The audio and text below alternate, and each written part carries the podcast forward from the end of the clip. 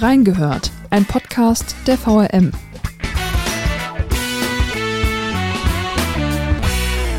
Die Entscheidung ist gefallen. Bei einem Bürgerentscheid in Eltville haben die Bürgerinnen und Bürger für den Bau von Windrädern gestimmt.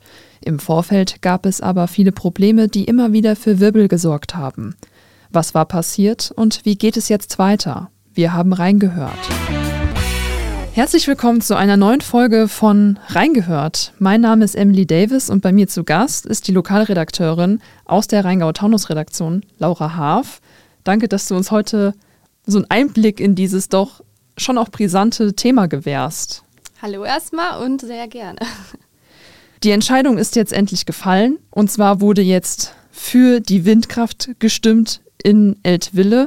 Kann man denn sagen, dass das Ergebnis überraschend war oder war es zu erwarten? Also grundsätzlich ist es, glaube ich, kein Geheimnis, dass alle drei Rheingau-Redakteure bei uns, also die Barbara Dietl, der Oliver Koch und auch ich, grundsätzlich für Windkraft sind und auch für Windkraft im Rheingau sind. Also das heißt, wir hatten auf jeden Fall die Hoffnung, dass es durchgeht und wir waren auch überzeugt, dass es durchgeht, aber die Höhe, also das war einfach dann sehr überraschend, weil es mit 57,4 Prozent der Ja-Stimmen einfach eine enorme Höhe ist. Und da war ja auch tatsächlich nur ein Bezirk dabei, Rauental war es, glaube ich, die, also die nur mit der Mehrheit abgestimmt hatten. Also das Rauntal und auch Martinstal tatsächlich, Rauntal hatte ähm, die höchsten Nein-Stimmen mit, ich glaube, fast 60 Prozent. Und Martinstal hatte auch aber einen sehr, sehr hohen Anteil. Das sind halt eben die höher gelegenen Ortsteile, die einfach stärker betroffen sind, mhm. weil sie es stärker sehen würden. Das heißt, es war schon klar, dass es auf jeden Fall dort ein bisschen andere Stimmung sein würde.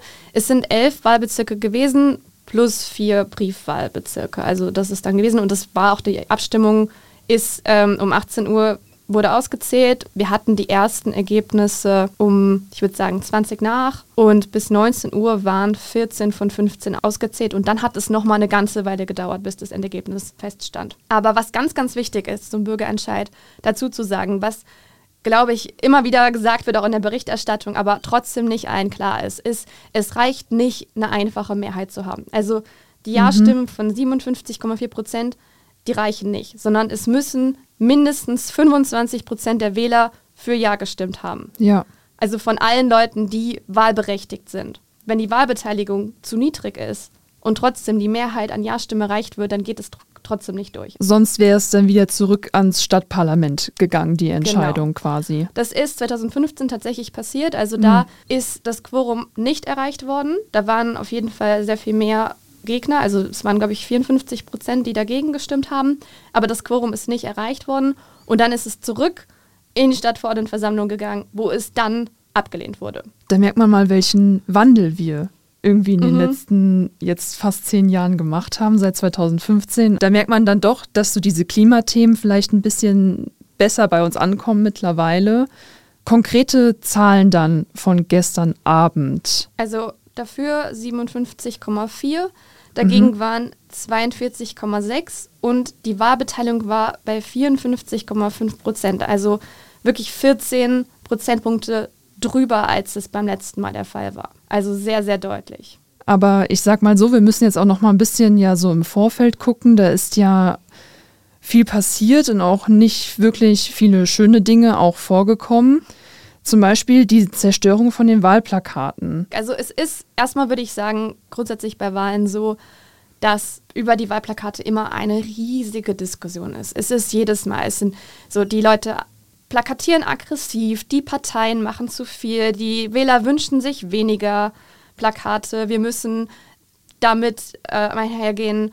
Ähm, die Plakate hier sind zu groß, die sind zu klein, da ist was zerstört worden. Es gibt immer in jeder mhm. Wahlberichterstattung gibt es irgendwann dieses Plakatthema. In dieser Situation war es so, dass der Gerhard Gensler von äh, der Pro Kulturlandschaft Rheingau, also das ist ein Verein, den es gibt, der auch 2015, 2014 in der Zeit vor dem letzten Bürgerentscheid sehr, sehr laut gewesen ist und eben sehr, sehr stark gegen Windkraft ist und auch argumentiert dagegen. Und der hatte uns eine Mitteilung geschickt und hatte halt eben diese Anschuldigung mit in dieser Pressemitteilung drin, dass es nur die Plakate betrifft von Ach so.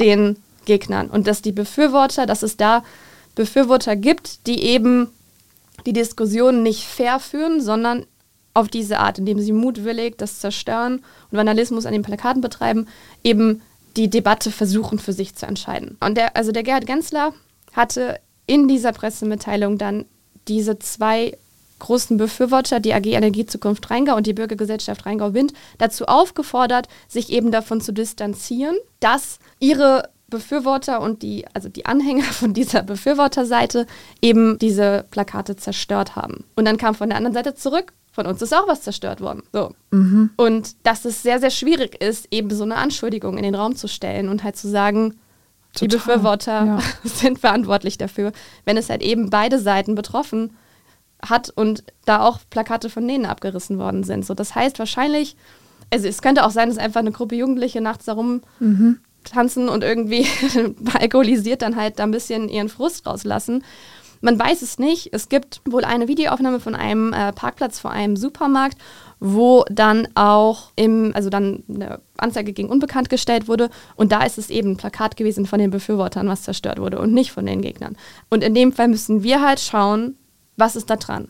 Dann ist der Kollege Klar. hingefahren, Oliver Koch, hat sich das alles angeschaut und dann hat er halt einen sehr, ja, einen recherchierten Artikel, wo beide Seiten zur Sprache gekommen sind, veröffentlicht. Und das ist ja auch leider nicht das Einzige, was dann so nebenbei passiert ist. Da gab es ja dann ganz viele Beschwerden, dass nicht ausreichend über diesen Bürgerentscheid informiert wurde. Der Infomarkt hat wohl zu spät stattgefunden oder andere Infoveranstaltungen. Was waren denn da noch so die Beschwerden? Im Dezember November rum hat sich aus diesen zwei Befürwortergruppen, also aus dieser AG Energiezukunft Rheingau und der Bürgergesellschaft Rheingau-Wind, die eben auch schon in der Vergangenheit sich da extrem für eingesetzt haben und auch im gesamten Rheingau zum Teil äh, tätig sind, hat sich ein Aktionsbündnis gegründet. Also die haben sich zusammengetan für die Zeit und haben eben versucht, zusammen zu informieren darüber, auf die Leute zuzugehen, die zu informieren über Windkraft und über die äh, Pro-Seite, über die Kontraseite, über alles. Also ein umfassendes Bild zu geben. Und in dieser Informationsveranstaltung, die damals stattgefunden hat, da war ich tatsächlich, wurde auch direkt gesagt, dass sie das jetzt übernehmen müssten, diese Infos. Und dass sie auf die Stadt zugegangen sind und die Stadt eben nicht wirklich darauf eingegangen ist, nicht wirklich reagiert hat. Und da war schon damals die Enttäuschung ziemlich groß, weil sie halt gesagt haben, das ist die Aufgabe von der Stadtverwaltung, die Bürger zu informieren und eben auch alles darzustellen und eben die, mhm. die Fakten auf den Tisch zu bringen, damit die Leute informiert in diese Entscheidung gehen können. Und sie haben gesagt, okay, wenn die Stadt das nicht macht, dann müssen wir das machen. Und haben dann eben in dieser Zeit, in dieser sehr, sehr kurzen Zeit versucht, Veranstaltungen halt, also wollten eben selber an die Leute rantreten und umfassend darüber informieren. Es war dann aber so, dass die Stadt eben doch reagiert hat, weil die Stadtverordneten in Edwille gesagt haben, wir müssen unbedingt tätig werden und haben dann einen Eilantrag im Dezember gestellt, der dann durchgegangen ist und dann sind diese zwei Infoveranstaltungen halt eben auf den Plan gerufen worden. Die haben aber halt sehr, sehr kurz vorher stattgefunden, am 17. und am 20. Februar, mit der Begründung, das hat äh, Patrick Kunke, der Bürgermeister, gesagt, dass er meint, die Briefwähler, weil diese natürlich, die Briefwähler haben Wahrscheinlich schon früher abgestimmt. Schon früher, ja. genau, ihre Stimme abgegeben. Und er meinte, dass Menschen, die Briefwahl machen, schon entschieden hätten. Und die brauchen diese Veranstaltung nicht. Also das war so, ist jetzt grob ausgedrückt und nicht ja. genau Wortlaut, den er gewählt hat, aber er meinte, Menschen, die Briefwahl machen, die haben sich, sind schon entschieden. Ich hatte jetzt gestern ähm, bei meinem Wahllokalbericht, den ich gemacht habe, mit einer Frau und einem Mann tatsächlich gesprochen kurz. Und die haben beide gesagt, es war ihnen zu spät. Also sie haben an beiden Veranstaltungen teilgenommen. Die Frau meinte, sie ist unentschieden gewesen. Sie hat sich das bis zum Ende offen gelassen und hat sich halt umfassend informieren wollen. Bei ihm war es wohl so, dass die Entscheidung recht früh schon festgestanden hat, was er wählt. Aber die haben beide gesagt, wir hätten uns mehr gewünscht, früher. Was man sich jetzt ja so im gesamten Jahr auch fragt, ist, warum waren denn jetzt so viele dagegen gewesen und so diese Sorgen? Man hat ja schon viel davon gehört. Viele dieser Gegner sind eigentlich gar nicht direkt gegen Windkraft, sondern sie wollen es halt einfach nicht eben bei sich zu Hause haben. Ja, also das Argument, was immer wieder fällt, ist unsere einzigartige Kulturlandschaft im Rheingau. Das ist so das Hauptargument von der Gegenseite. Barbara Dietl hat das in der letzten Folge, die wir zu dem Thema aufgenommen haben, ganz schön ausgedrückt. Sie meinte, dass es halt schon so wäre, dass man sich es recht einfach damit macht, indem man halt sagt, wir sind ja gar nicht gegen Windkraft, aber nicht vor meiner Haustür, so auf die Art. Sie hat gemeint, es gibt auch andere Regionen, die schön sind in Deutschland und der Rheingau ist nicht die einzige schöne Region so. Und sie hat gemeint, ja. man kann es sich nicht so einfach machen. Wir brauchen erneuerbare Energien, wir brauchen andere Möglichkeiten zu Kohle, zu Atomkraftwerken. Natürlich wird dann der Rotmilan ins Spiel gebracht, der Schwarzstorch ins Spiel gebracht. Vögel werden geschreddert, ist dann mhm. auch immer die Aussage. Ja. Barbara Dietl meint da ganz klar und zu, Vögel werden nicht geschreddert. Das ist kein Fakt. Die Vögel fliegen dagegen, die verletzen sich, die fallen runter, die sterben wahrscheinlich auch, aber die werden nicht von diesen Dingern geschreddert. Und was für eine mhm. Geschwindigkeit mhm. müssen die sich drehen, damit die geschreddert werden? Und es sind halt einfach immer sehr dramatische Bilder, die kreiert werden die halt nicht wirklich auf Fakten beruhen. Und ich meine, jetzt ist die Entscheidung gefallen, und zwar für die Windkraft. Und jetzt werden aber natürlich nicht gleich die Bagger rollen. Was, wie geht es denn jetzt konkret weiter? Also das nächste, was jetzt passieren wird, ist, dass die Entscheidung zurück in die Stadtverordnetenversammlung geht. Ich glaube, dass es am 4. März der Fall ist. Das ist auch mit Grund gewesen, warum dieser Termin gewählt wurde, beziehungsweise der Hauptgrund, warum der Termin gewählt wurde, ist, weil das natürlich auch wieder zur Kritik geführt hat von gerade der grünen Seite, die halt gemeint haben, wir haben eine Wahl im Juni. Wir haben am 9. Juni Europawahl. Die Bürgermeisterwahl ist dort hingelegt worden von Patrick Kunkel, ähm, der dann ja auch wieder antritt, um die Gelder zu sparen, die bei einer Wahl halt eben anfallen. Und das ist ein sehr, sehr hoher fünfstelliger Wert. Und das ist, dass dieser Bürgerentscheid nicht gleichzeitig mit diesen Wahlen, die ohnehin stattfinden, wo man halt sehr, sehr viel Geld hätte sparen können, in einer schwierigen Haushaltssituation, muss man dazu sagen, entschieden wurde, das jetzt im Februar stattfinden zu lassen, ist natürlich auch auf jeden Fall kritisiert worden, weil so hat man extrem viel weniger Zeit, das vorzubereiten. Und der Kritikpunkt, der halt dann von den Grünen kam, oder die Unterstellung, die von den Grünen zum Beispiel kam, ist, dass natürlich dann auch weniger Leute wählen gehen weil du die anderen zwei Wahlen nicht gleichzeitig hast. Mhm. Und wenn du halt sagst, ich will den Bürgermeister oder ich will die Europawahl, dann mache ich mein Kreuz halt auch noch für die Windkraft gerade oder gegen die Windkraft. Und da hieß es so, ja, die wollen ja nicht, dass das Quorum erreicht wird, dass diese 25 Prozent an Wählern, die für eins stimmen, halt erreicht werden. Und das ist einfach der Fall gewesen, dass gleichzeitig aber auch im Raum steht, natürlich Leute, die dagegen sind, wollen nicht, dass das mit einer anderen Wahl in Verbindung gebracht wird. Die wollen nicht, dass die Bürgermeisterwahl damit belastet wird im Endeffekt, weil das einfach ein extrem schwieriges emotionales Thema im Rheingau ja. war in der Vergangenheit und nicht genau klar gewesen ist, so ist das was, also deswegen hat die Politik sich ja auch so viel raushalten wollen die ganze Zeit. Die haben das an den Bürger abgegeben, die Entscheidung, weil sie wissen, dass das ein emotionales Thema ist, dass viele Leute das nicht so sehen und viele Leute aber auch dafür sind und sie waren so, wir wollen diese Verantwortung nicht tragen. Das ist im Endeffekt der Fall.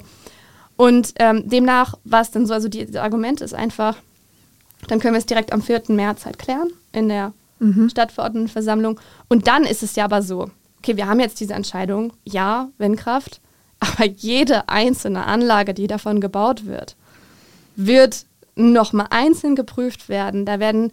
da wird noch sehr viel drüber geredet werden, bevor die Dinger auch wirklich stehen. Also das ist nicht okay, und im nächsten Jahr sind die alle da gebaut. Also das wird nicht passieren. Das ist ein Prozess von mehreren Jahren wahrscheinlich. Ja, vielleicht ist das erste bald da, aber es wird dauern, weil du musst schauen, eignet sich die Stelle, welche Tierarten sind davon beeinflusst, wie geht's Flora und Fauna, was ist mit den Wäldern. Also da gibt es mhm. einfach tausend Fragen, einfach ausgedrückt jetzt, die da noch zu klären sind. Und das ist jetzt der erste Schritt. Und danach geht es jetzt weiter mit den Stadtverordneten. Und mit den Entscheiden natürlich, die halt auch jetzt in den anderen Kommunen anstehen, weil Österreich-Winkel zum Beispiel, da ist es ja gescheitert. Also dieses, wir machen einen Bürgerentscheid, entschieden von den Stadtverordneten, das ist abgelehnt worden. Und da hieß es damals, da war ich auch in der Sitzung, wir wollen, dass die Bürger selber den Schritt gehen.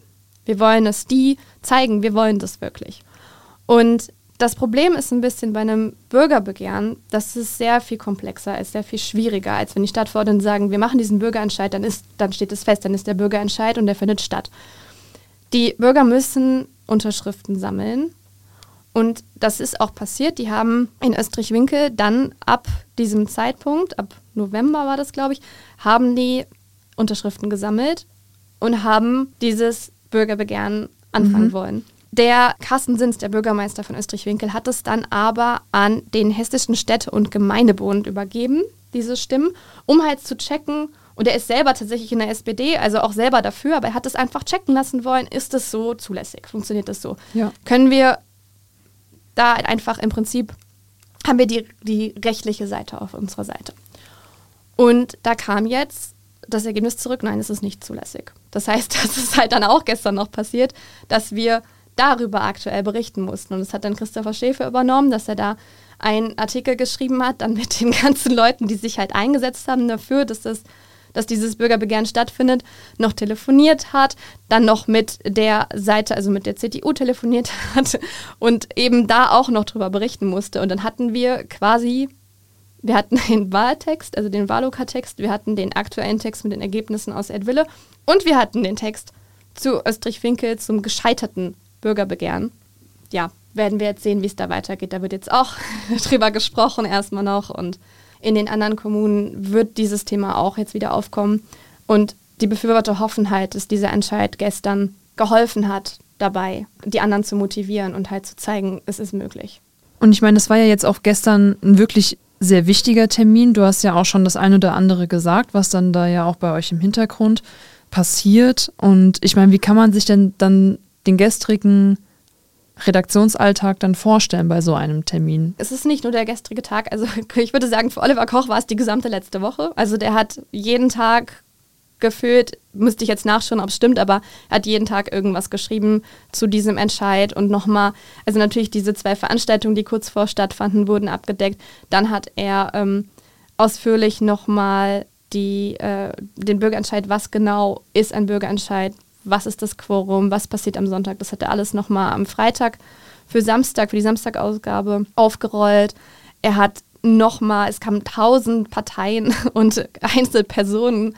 Das Aktionsbündnis natürlich, die haben nochmal Pressemitteilungen vorab geschickt mit dem Aufruf, bitte wählen zu gehen.